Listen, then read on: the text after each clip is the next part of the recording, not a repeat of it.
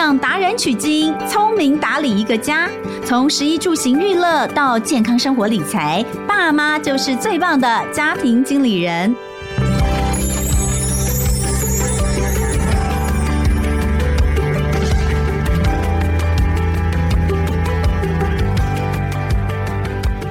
大家好，欢迎收听《亲子天下家庭经理人》，我是主持人萧同文。我们的节目里面其实有很多不同的面向哦，我们有的时候聊健康，有的时候聊理财。但是大家应该有发现，我们其实在这一年来增加了很多的篇幅，在聊的其实是长辈哦。因为其实现在进入到高龄化的社会，台湾很快的就会出现人口的比例，其实，在长辈的比例上面，呃，这个很快。其实我上次看那个资料，二零五零年嘛，就是一个抚养比，其实已经会变成就是一比一，像这样子的一个数据，所以。我们常常在聊，就是说，其实现在看着我们的长辈啊，我们很快也其实就会走到那里。但是，当我们到那个地方的时候，可能对于长辈照顾这件事情，我们的下一代会比我们现在还要更辛苦哦。所以，我们一直不断的在聊，怎么样可以让老后的生活更健康、更快乐，甚至是更能够以一种不是被抚养的那种感觉，而是我可以创造我自己的。另外一个人生的阶段来看老后这件事情，我觉得是我这段时间一直很想跟大家一起来聊。那当然那是我的以后，但是我现在要面临的就是我如何照顾我的长辈啊。那在这几次的谈到这样的一个节目当中，其实有一个团体一直在这方面做的支持的工作。他们最近跟我们聊到一个概念，我觉得很棒。我也想要透过节目的机会，能够让大家来了解。所谓的共生社区，我不知道大家有没有听过这个概念。那有一句话就是说，哎，养小孩要靠全村的力量。其实未来老人的照顾又何尝不是如此？如果我们能够靠全村的力量，靠全社区的力量来照顾老人家，你也会用到，我也会用到。哎，每个人家里都有老人家，这样子是不是不是只有说让年轻人更轻松？其实我觉得某种方式是更健康的一种方式，让大家可以一起成长。所以今天哦，我就再次的邀请到他们关注老人议题已经将近三十年的弘道基金会的副执行长刘佳莹来跟大家分享这个共生社区的概念。来，欢迎嘉莹副执行长，欢迎您。嗨，主持人好，听众好。其实这个概念，我觉得最早可能要让大家有这个概念，其实是一百零八年的会考。大家记得一百零八年的会考作文叫做“青银共居”。那个时候，其实这个会考题目出来的时候，很多人不飒飒，不知道什么叫“青银共居”。大家知道吗？记得吗？“青”是青少年的“青”，“银”就是银发族的“银”啊。“青银共居”，有些人那时候说，光是看到这个，连题目都看不懂。当然，会考在做这个作文题目的阐述的时候，是有让呃学生们大概了解一下指的是什么。但是，一般人如果没看到题目，还真不知道“青银共居”是什么。我们就从轻盈共居聊到共生，它其实是一个很类似的概念。那先来讲共生社区在地老化，第一个它是什么概念？第二个它是不是源自于哪些地方？我们看到其实很不错。觉得它也有可能在台湾，甚至台湾的整个的状况，其实是蛮适合做这样子的推广的。嗯，好，我想说可以先分享那个在地老化的这个概念。其实，在地老化，我觉得是最一刚开始大家认为长辈怎么样健康到老。那在地老化就是希望长辈他可以在他熟悉的地方老去，而这个熟悉的地方，我们很强调是他自己选择的。所以他在家里也好，他跟子女住也好。他选择他喜欢的地方安居乐业。那我想接下来要下一段想要谈共生社区，我这个中间还有一个想谈的是，早期政府其实在大力推动社区照顾关怀据点。那这个据点强调的是说，诶，我可以有社工，然后或理事长、总干事，大家成立志工队。那我们在这个据点里面来办课程，让邻近的长辈走路就能到，他可以从家里看电视，他走到社区开始参加活动。所以其实全台湾已经建置蛮多据点，但到现在我们也发现哦，其实据点的志工大概马捞啊，好，然后长辈也年迈，那其实还有一新一代的老人，他可能也开始在想说，诶，我以后老了是不是跟这一群老老人会去一样的地方？其实大家也开始在想，哎，有没有可能据点它还有下一阶段应该要再发展更符合年轻长辈的需求。所以其实我们也在仿照二零一六年的时候，事先在日本有一个地域共生这个概念。那当时他们也在想的是说，专业的人力会越来越少，那或者大家也会变老的时候，我们应该要从公助它转换成从自助开始，就从自己开始觉察说，哎，我想要一个什么样的生活，我们可以自己来打造。那借由有同样理念的人，大家来形成这个照顾网络，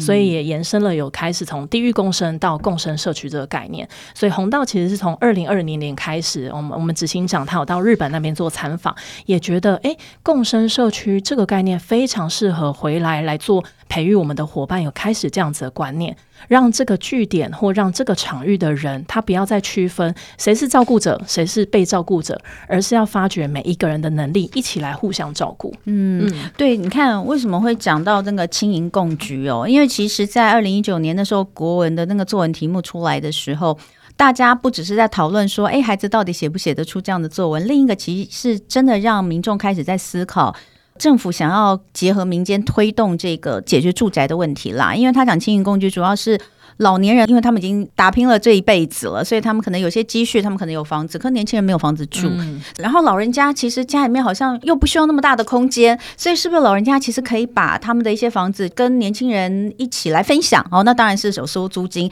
但是收的是比较便宜的租金。那年轻人跟老人家住在一起，很多人其实支持的是第一个，好像物尽其用；第二个，可能对年轻人来说。租金的负担也比较便宜，但是还有很多人赞成的是，因为这样子其实互相有一个照顾。嗯、那不是只有说老年人可能家里面呃原本可能他是单独一个人，可是现在有一个像是住客一样的在家里面能够看顾一下老人的一些状况。其实很多年轻人他们也喜欢，他们觉得说不定我也可以从老人家身上学到一些什么东西。所以这种就是互相互助的概念，从共居扩展到社区。它可以投入更多的面向，而不是只有居住这个面向。对，有更多的实际上的生活，或是医疗，或者是就像我们说的，你可以把它当做是你人生的另外一个阶段的重新拓展，那是很棒的一件事情。嗯、那确实一开始的时候是在日本看到，可是觉得台湾是有这个条件吗？嗯、因为其实台湾很多东西都是跟日本学习，日本学习，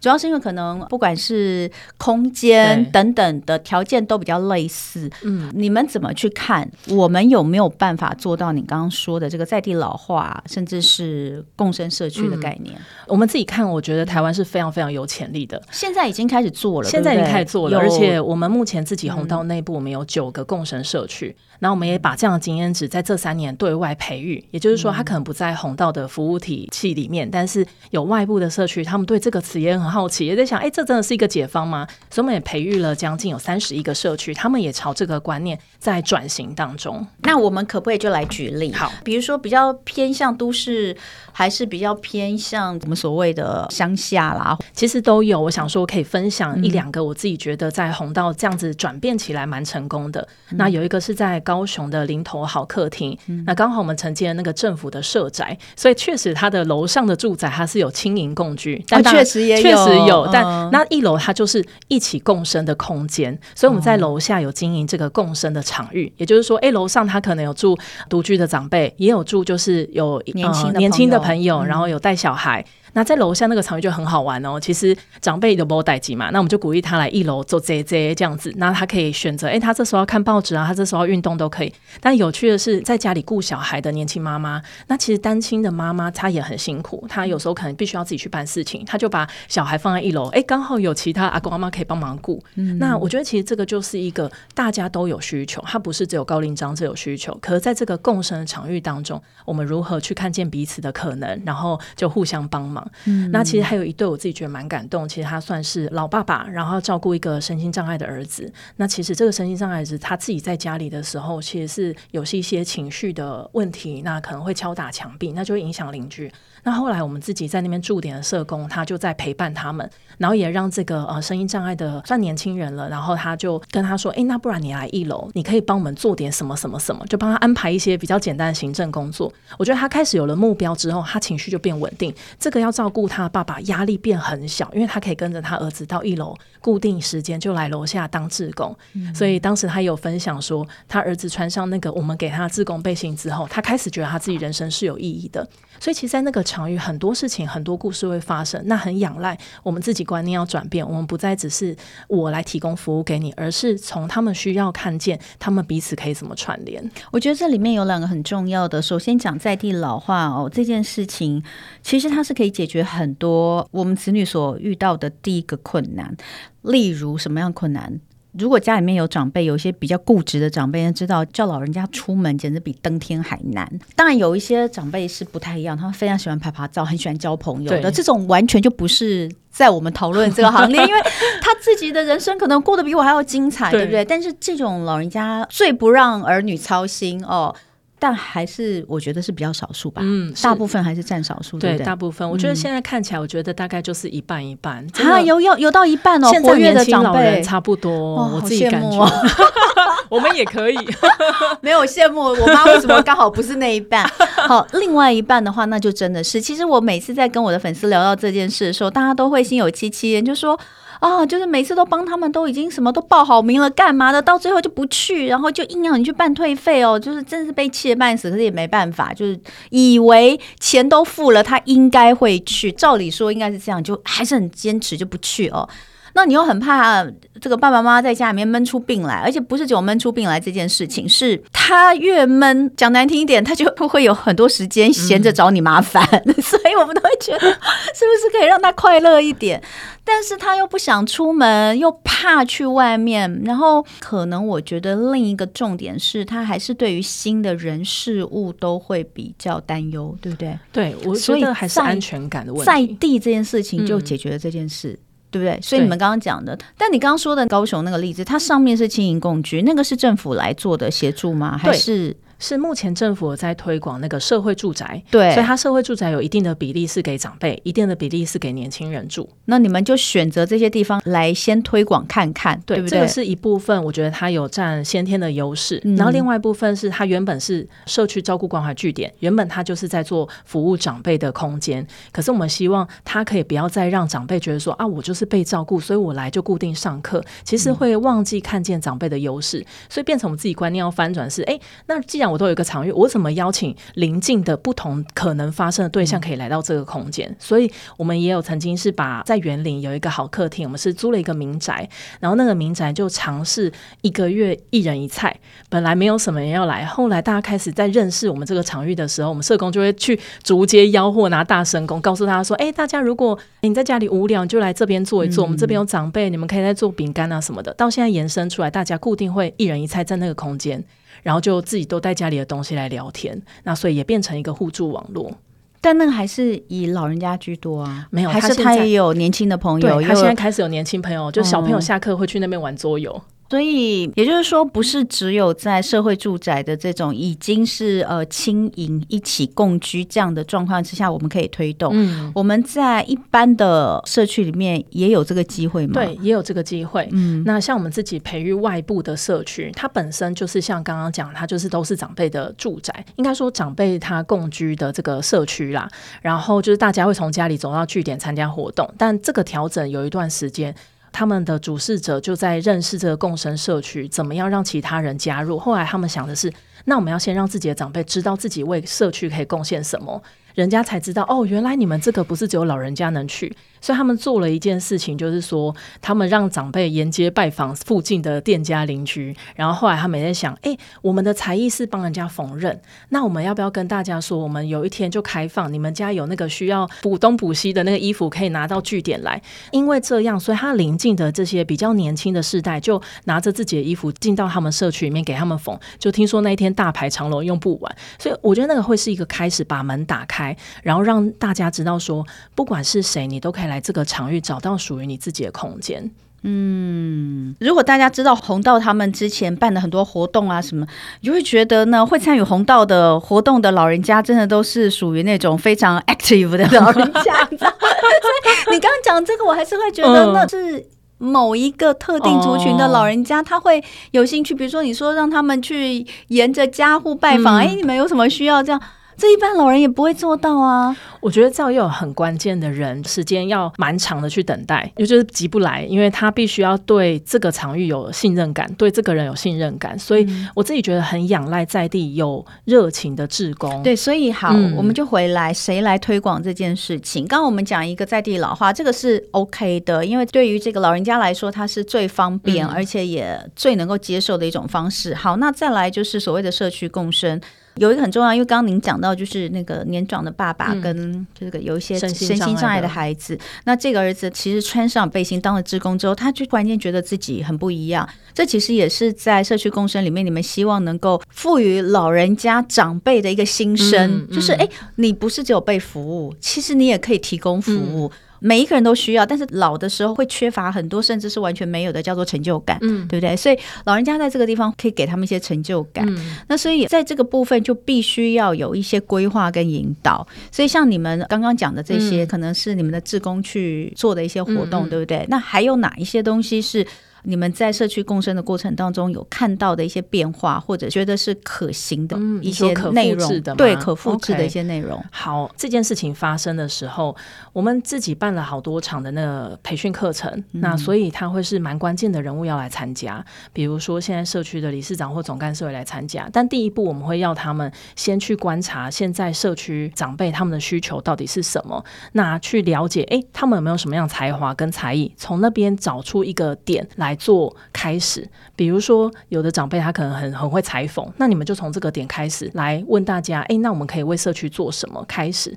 去让他们相信他们做得到，嗯。嗯那我觉得还有另外一个要谈的是说，可能大家会想的是，哎，那可能只有红道做得到。我们很想要传递一个概念是，哎，如果你现在觉得自己的社区它需要有这些人情味的时候，那我们可以做一步什么，让大家知道我们可以来做点事情。那你可以当头一个发声的人。那那个头一个发声，我觉得在高雄的时候，其实我们一刚开始做很辛苦，我们也完全在那边没有所谓的人脉，所以我们的社工他就去找当地开杂货店的那个老板，嗯，然后他就先问老板说，平常你坐在这边。一整天，那你有没有看到哪些长辈他是都没有人关心的？你带我去找他。他就从这样子一个一个拜访起之后，因为那个杂货店的老板是阿嬷熟悉的，所以他本来都坐在他们家门口，就是坐一整天，拿着一桃啊，他就会在那边坐一整天，然后傍晚的时候再回家嘛。可是那个杂货店老板他是认识这些人，所以他就仰赖这个杂货店老板的信任度，是、嗯、一个 key man 对，对了，一定要找到一个 key man，、嗯、然后大家就相信他介绍的人应该是不会错嘛。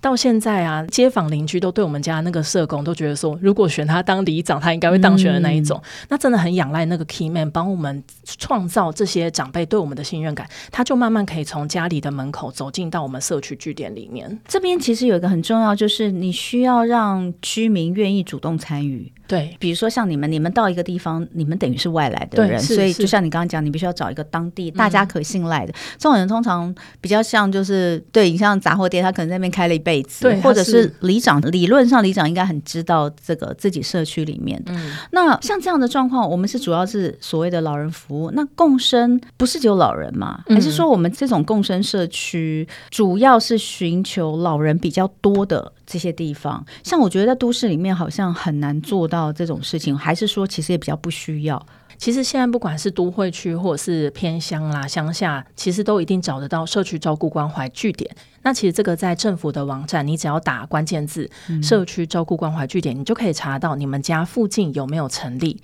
然后有一些它可能是邻里长成立，有一些它可能是教会成立。也有一些可能是基金会成立的，那其实这些都是第一长辈他一定去得了地方。但现在有很多的据点，他慢慢开始也知道说，我要可以让小朋友也能够进来，让。啊，附近的年轻妇女她也可以进来，有些社区它就开始变更多元了，它就不只只有照顾长辈，它也会照顾儿童。我家附近也有，嗯、那确实教会占了蛮多的据点啦，对因为他们自己就本身就有一个地方，然后也有一些是自己成立的一个地方，然后他们好像也可以跟长照二点零的一些来做配合跟服务，对不对？对嗯，好。那所以如果再进一步的话，嗯、我们刚刚讲老人的部分比较多，但既然是社区的共生，它就是有各种不。不同年龄层的组合，除了老人之外，那对于年轻人、中年人、孩子，嗯，这样的共生社区有什么样的好处吗？我觉得想延伸刚刚谈高雄那个案例，嗯、我自己觉得小朋友他可以在这个场域里面找到自己的空间，然后变得比较独立。我举例说，因为那个场域现在是社区，大家都很信任的，所以附近的小朋友他会知道说里面有一个红玉哥哥会在，所以妈妈很放心。妈妈她下班可能还有其他事情要忙，附近的小孩他就会直接进去找一个地方，他就开始写作业。然后甚至可能可以帮呃我们做一些很简单的行政作业，所以小朋友可以在那边就是有成长的机会。好，所以小朋友的话，这边也有讲到，就是说老人跟小孩本来就这样，因为中间的这个族群青壮族群其实是在工作方面其实压力比较大的，所以就像我们可能需要找保姆，那保姆有的时候年纪通常会比较大，为什么呢？因为他们有时间来做这样事，或是我们交给我们自己的长辈来带，那所以光是这个幼儿跟老人之间的一个连接。其实好像就很符合在社区里面一个互助、互相帮忙的一种形态，对不对？我还可以分享一个，就是以中生代的朋友来看的话，我们也有，就是他本身是做电脑老师，然后因为一次课程的结合之后，就发现，哎，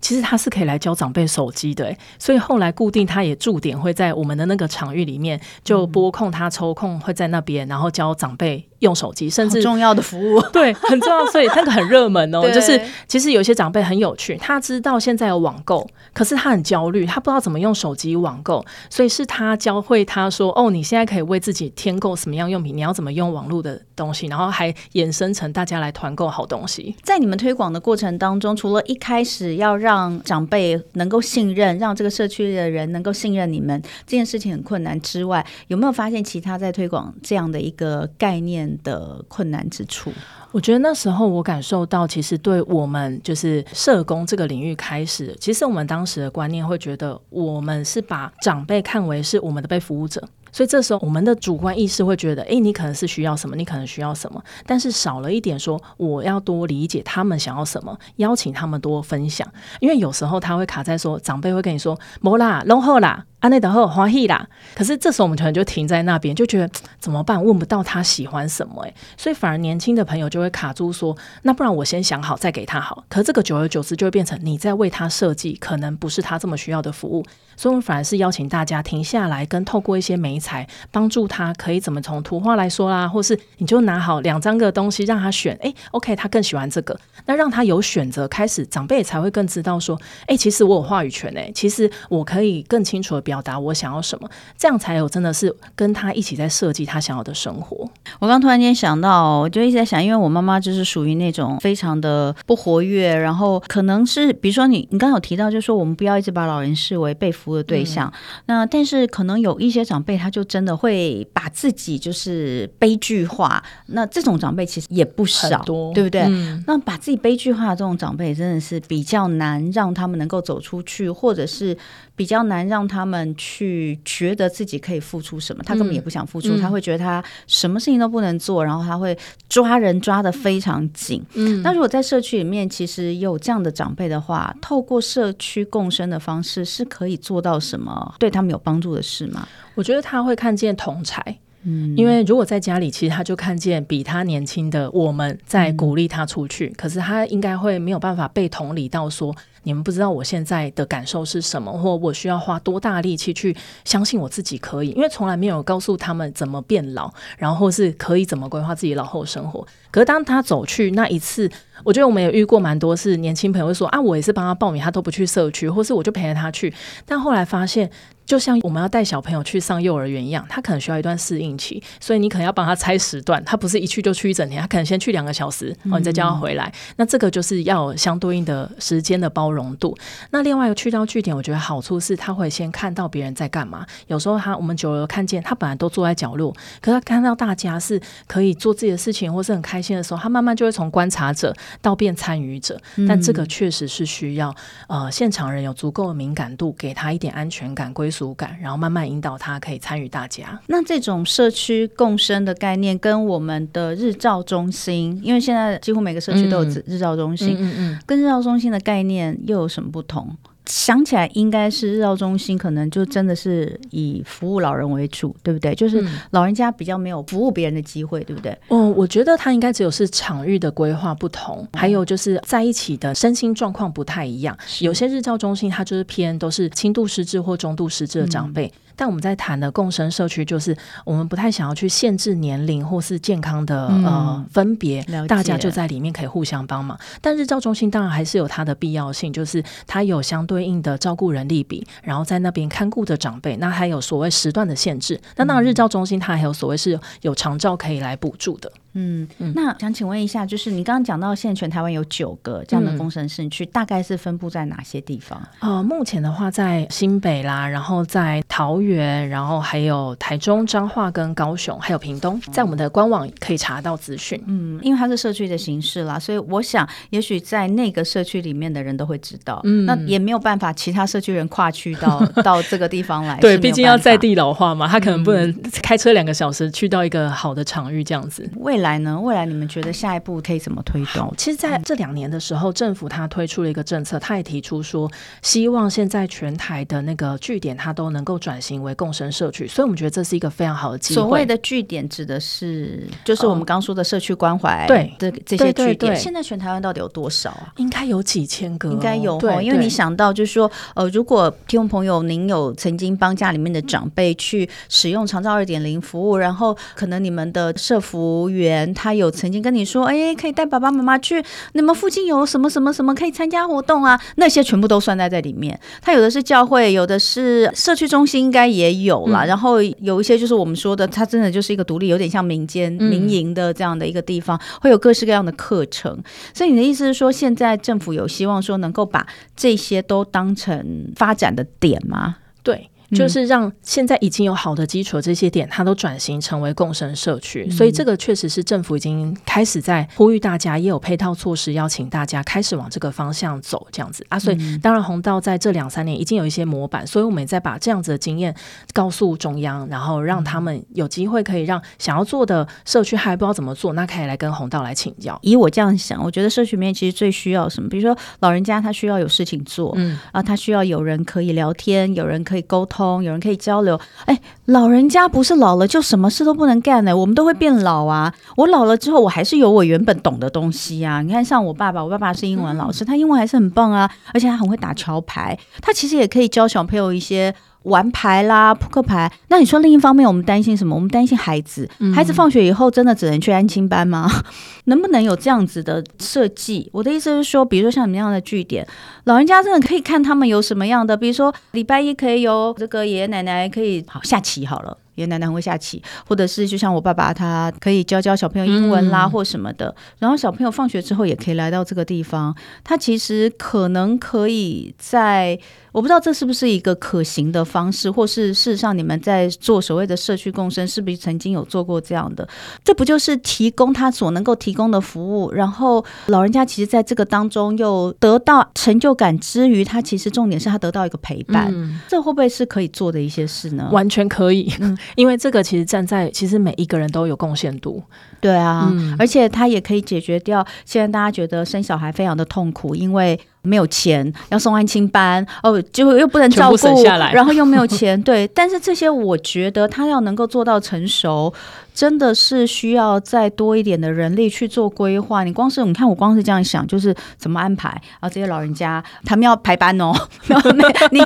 就我爸哎，你 你每个礼拜一的下午要来这边上班哦之类的，就是这种东西好像真的是，如果能够由现在的据点、嗯、就直接让他们来做这样，是不是很棒嘛？因为现在据点可能只有 for 老人，也是有 for 小孩的，像教会也是会有很多孩子的活动嘛，所以像这种他就可以安排亲营交流。对，通常这个他们就会安排亲营交流。嗯，想一想是觉得不错，而且如果是这样子的一个安排的话，其实就算在都会区，搞不好在都会区更需要，确实是一个很好的方式。那只是说，那原本的通常都是人家来教。老人家哦，那现在变成老人家可以教小孩，也不会有收费的问题。我不知道，这是我想的啦，但是希望有一天是可以达到这样子的一个交流的模式哈、嗯嗯。现在的话，全台湾才九个点，事实上是偏少的。嗯哦，不过呃，就是应该说，全台湾的据点，我觉得它已经有很好的基础。那现在红到自己能够来转型的是九个啦，然后我们目前对外已经有推广了三十一个，但这个会持续一直往下走。那所以今天最后，如果说这个朋友们听到今天的概念，他觉得有趣，想要多了解，那有没有什么样的资源或工具可以提供给大家？嗯嗯呃，我觉得有一个可以是直接打电话给我们，然后我们有一支团队来在做培育的这件事情啊、嗯呃，所以是可以上我们的官方网站或打给我们的呃总会这边。然后第二个，我自己会想要推荐一本书、欸，哎哦，嗯，其实有一本书是日本的，然后它是叫做《开一间鼓励交流的咖啡馆》。嗯，我觉得它里面有蛮多的观念跟步骤。可以让大家知道说，哎，凭空想象一个场域到底要怎么样让大家都愿意走进来？其实他们里面有非常丰富的故事，然后跟案例。嗯、那也欢迎大家可以找这本书来看一下。那另外这边我们还有一个棚组体验。这个是高龄生活体验，这是什么东西啊？好，这个呢其实是呃我们跟一个 CHC 单位一起研发的。那其实这个回头要谈的是说，我们都觉得哦高龄者很重要啊，高龄者需要被关注，然后但是我们很难感同身受。